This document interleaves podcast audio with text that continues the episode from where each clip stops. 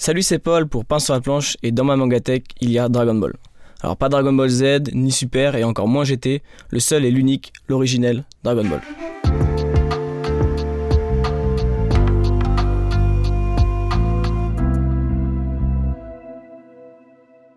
Bonjour et bienvenue dans ce troisième épisode de Mangatech.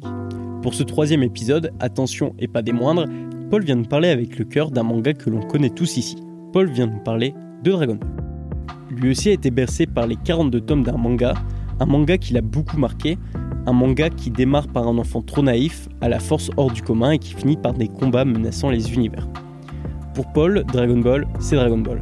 Nulle question de parler de GT ou Super, car l'essence de ce qu'il aime se situe bien dans ces 42 tomes. Mais je pense qu'ici, le mieux placé pour vous en parler, c'est bien Paul. J'ai beaucoup aimé enregistrer cet épisode, ça m'a rappelé beaucoup de souvenirs. D'abord parce que Dragon Ball fait aussi partie de mes premiers mangas, mais surtout parce que c'est avec Paul que j'ai créé mon tout premier podcast. Alors pouvoir partager une partie de pain sur la planche avec lui représente beaucoup pour moi. Aussi, avant de commencer l'épisode, et cela si vous aimez le podcast, je vous invite à laisser un commentaire sur Apple Podcast ou un avis sur Spotify, cela nous aide énormément. D'ailleurs, vous pouvez aussi nous suivre sur Instagram à pslp.podcast. Sur ce, je vous souhaite un excellent épisode dans la Mangatech de Paul.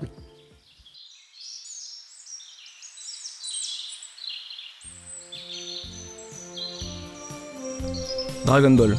Qui ne connaît pas Dragon Ball? Vous savez, c'est l'histoire de ce petit garçon à l'air naïf avec sa queue de singe et son bâton magique.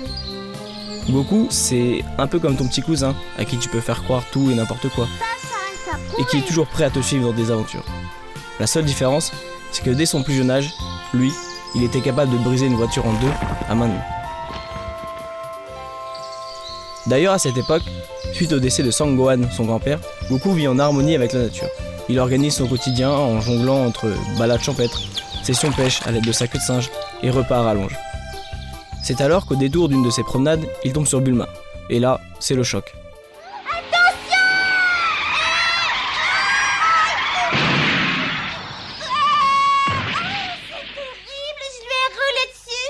Les oppose. Il est petit et vit à la campagne, elle est grande et est un pur produit de la ville. Et pourtant, c'est le début d'une fantastique aventure. Bulma a un objectif, trouver et rassembler les légendaires 7 boules de cristal appelées Dragon Balls. Dispersés sur la Terre, ces Dragon Balls, une fois réunis, font apparaître Shenron, le dragon sacré, un être immatériel qui exauce alors n'importe quel de vos souhaits. Drôle de coïncidence puisque Goku a lui-même hérité d'une de ces 7 boules par son grand-père. Il décide alors d'aider Bulma dans sa quête. Tout au long des 42 tomes, nous suivons notre héros dans sa recherche des boules de cristal, une aventure qui oscillera entre gag, voyage et acharnement.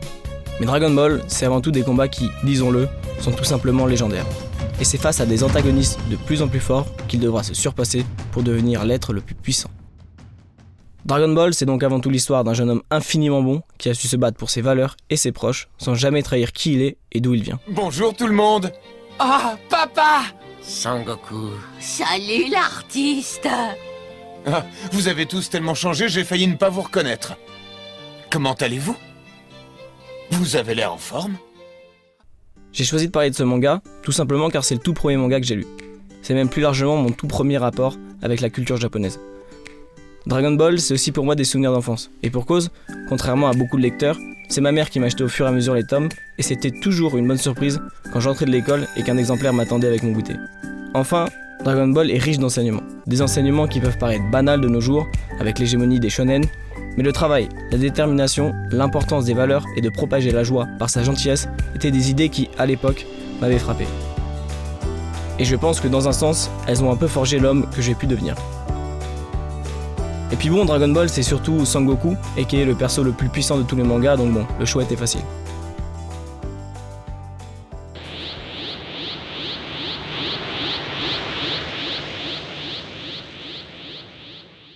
Je vais vous parler de mon personnage préféré.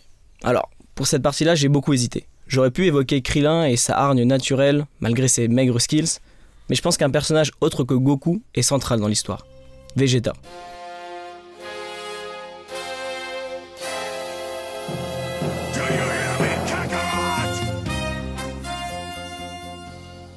Pour moi, il n'y a pas de Goku sans Vegeta, comme il n'y a pas de plaisir sans douleur ou de joie sans peine. C'est le contraste entre ces deux personnages qui rendent la légende Goku aussi étincelante. On pourrait penser qu'une rivalité malsaine pousse les deux personnages à se surpasser, mais je ne pense pas que ce soit vraiment le cas.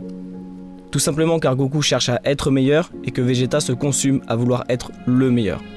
Depuis ce jour, je n'ai pensé qu'à une chose, prendre ma revanche.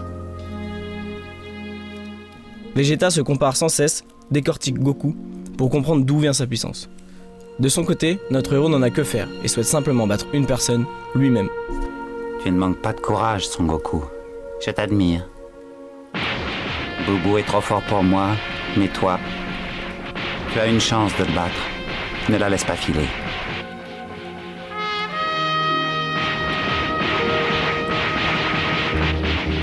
Tu te souviens?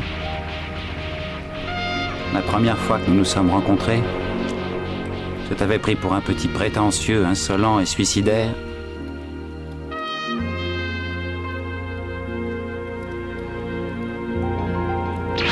Enfin, te voilà On ne se connaît pas et pourtant je te déteste déjà, c'est très étrange. Tu ne vas quand même pas défier le prince des super guerriers en personne, tu es tombé sur la tête, ma parole. À ta place, je rentrerai gentiment chez moi.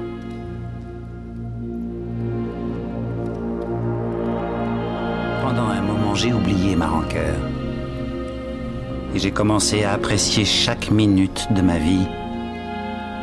Et puis ça a recommencé. Je suis redevenu obsédé par l'idée de surpasser Son Goku. Je donnerais n'importe quoi pour être à sa place. Au début, je me suis dit que la clé de ta puissance, Son Goku, se trouvait dans ton désir de protection. Quand on veut très fort protéger ceux qu'on aime, on trouve en soi une force que l'on ne soupçonnait pas. Mais je me trompais, même si j'éprouve moi aussi aujourd'hui ce magnifique sentiment.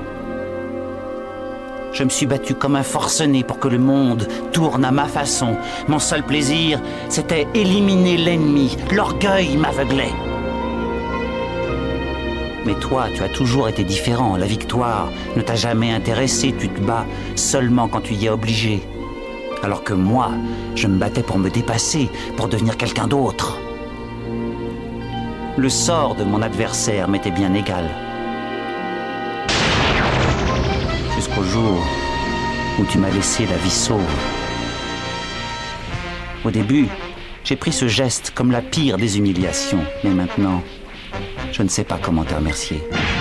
Grâce à toi, j'ai découvert que j'avais un cœur et que j'aimais ma famille. Tu es le seul ami que j'ai jamais. Tiens bon, Son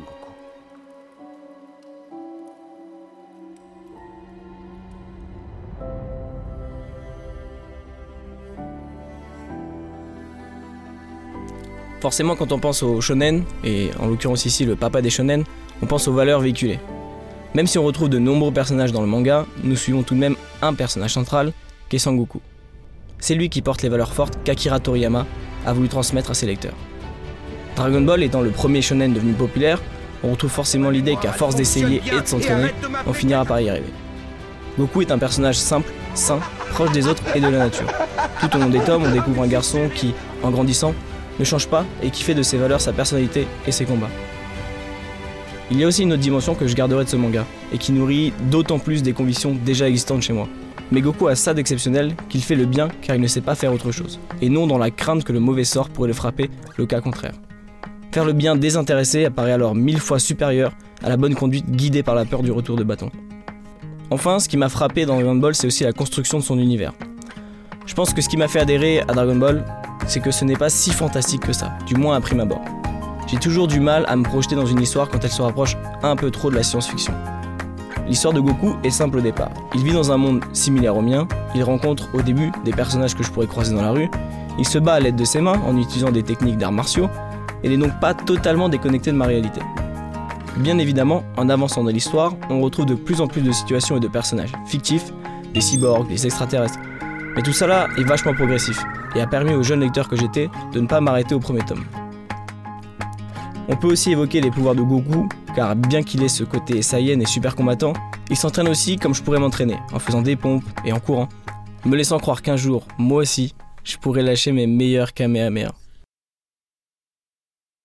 Merci d'avoir écouté l'épisode jusqu'au bout et je vais profiter de cette fin pour remercier toutes les personnes qui ont participé au Tipeee. C'est extrêmement encourageant et pour tout ça je vous remercie. Pour ceux qui ne connaissent pas, Tipeee c'est une plateforme de financement participatif à laquelle vous pouvez donner un euro de manière récurrente, c'est-à-dire tous les mois. Et cette petite action, bah, ça nous aide beaucoup. L'air de 1, le podcast a des frais et c'est les petites actions récurrentes comme celle-ci qui nous permettront de les supporter et de le faire continuer pendant un long moment, je l'espère. Bref, si vous voulez y participer, ça se trouve dans la bio, et moi je vous dis à bientôt pour un nouvel épisode de Pain sur la planche.